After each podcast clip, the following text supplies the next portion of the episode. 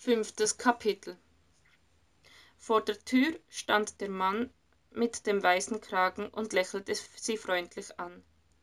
Entschuldigen Sie den Überfall, aber mit Ihnen habe ich ja gar nicht gerechnet.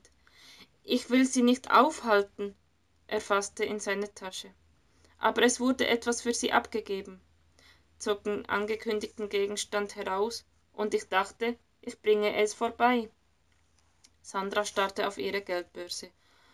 Oh, wo haben Sie die denn gefunden? Es war ein Friedhofsbesucher. Sie haben sie sicher schon vermisst. Allerdings. Urplötzlich griff sie danach, als würde das Portemonnaie sich auflösen, wenn sie es nicht sofort an sich riss. Im nächsten Augenblick war ihr die heftige Reaktion peinlich. Entschuldigend lächelte sie den Pastor an. Ich hatte eine schlaflose Nacht deswegen. Das kann ich mir vorstellen. Ich habe nicht hineingesehen. Ihr Name steht ja gleich vorne dran. Vielen Dank. Darf ich reinkommen? Sandra wünschte sich, er würde schnell wieder gehen, aber sie trat zur Seite. Bitte. Mit dem schwarz gekleideten Mann darin wirkte der Flur sehr klein. Die Schuhe lagen wie Brandmarken auf dem Boden herum. Sandra eilte sich, sie zur Seite zu schieben. Lassen Sie doch, Frau Borat, ich habe auch Kinder, ich weiß, wie das ist. Oh, wirklich? Irgendwie konnte sie sich diesen Mann in so einem Chaos nicht vorstellen. Ich sage immer, der Mensch ist zum Mond geflogen, aber wirklich nützliche Dinge wie selbstreinigende Zimmer wurden noch nicht gefunden. Sandra lachte. Ich habe mir gerade einen Kaffee aufgesetzt. Möchten Sie auch?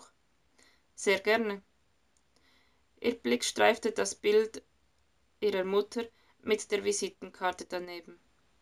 Warst du das, Mama?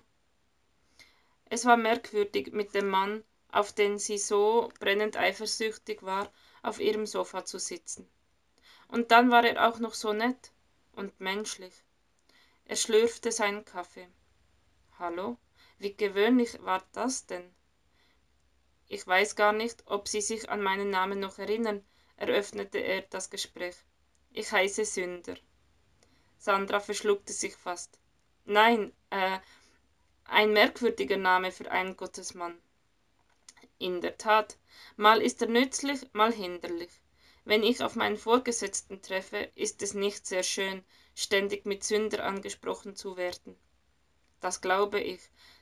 Sein weißer Kragen sah plötzlich anders aus, als hätte er einen kleinen Fleck bekommen. Darf ich Sie etwas fragen? Alles. Haben Sie von der Krankheit meiner Mutter gewusst? Ich meine, vorher? Nun, er stellte seine Kaffeetasse ab. Nicht wirklich, nein. Wie soll ich es sagen? Ich weiß, dass Sie, dass Sie schweigepflichtig sind. Er nickte. Über den Tod hinaus. Aber ich breche das nicht, wenn ich sage, ich habe es geahnt. Inwiefern?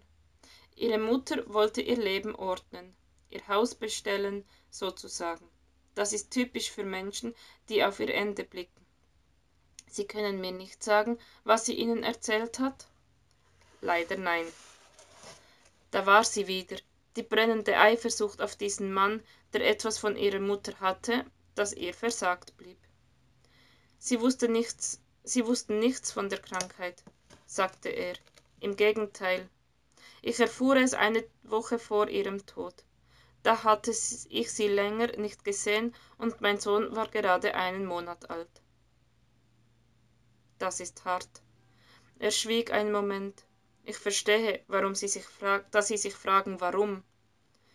Können Sie es mir sagen? Ich wünschte, es wäre so, aber ich weiß es wirklich nicht. Er trank seinen Kaffee aus. Es tut mir leid, Frau Borat, ich muss weiter. Wir können das Gespräch fortsetzen, wenn Sie wollen. Rufen Sie mich an oder kommen Sie einfach vorbei. Als er gegangen war, nahm Sandra das Portemonnaie und öffnete es.